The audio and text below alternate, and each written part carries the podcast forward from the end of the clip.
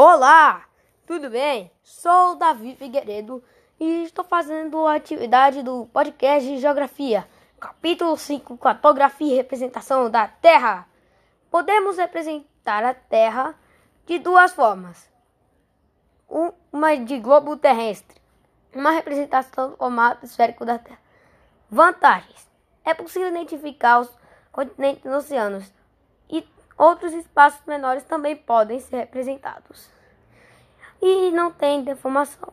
Desvantagens: não é possível ver todos os continentes e oceanos ao mesmo tempo. Seu transporte não é prático. E também temos o planisfério, que apresenta os continentes e oceanos ao mesmo tempo. Vantagens: verificar como é o relevo mundial e conhecer quais são os maiores países de extensão territorial, saber onde se encontram as maiores concentrações populacionais do mundo. A única desvantagem é o seu transporte que não é prático. Com essa desvantagem do planisfério, temos as projeções cartográficas, como a projeção cilíndrica, a cônica e a plana ou azimutal. Orientação é como se faz para chegar ao endereço. Já a localização é o endereço. Existem pontos cardeais e os colaterais. Os colaterais, os cardeais, são norte, sul, leste e oeste. E os colaterais são nordeste, noroeste, sudeste e sudoeste. Ambos são representados pela rosa dos ventos.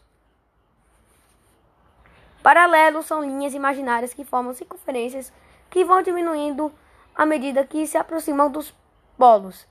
Já os meridianos são linhas imaginárias de mesmo tamanho que vão de um para o outro no sentido vertical.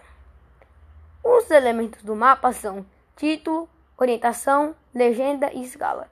Escala apresenta a relação entre as medidas do mapa e medidas reais do espaço mapeado.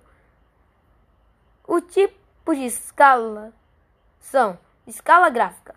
Cada centímetro em linha reta no mapa corresponde a a 0,5 km na realidade. E a escala numérica, 1 centímetro em linha reta, corresponde a uma distância. Existem duas coordenadas geográficas.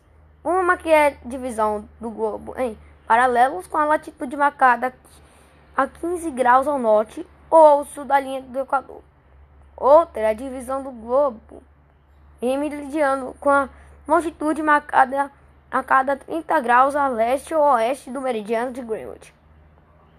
Os fusos horários foram inventados para evitar contratempos entre as pessoas de diferentes locais da Terra. No sistema de fuso horário, a Terra foi dividida em 24 faixas de 15 graus, que da cada faixa corresponde a uma hora. Então foi tudo isso do capítulo 5, pessoal e espero que tenham aprendido. Até a próxima!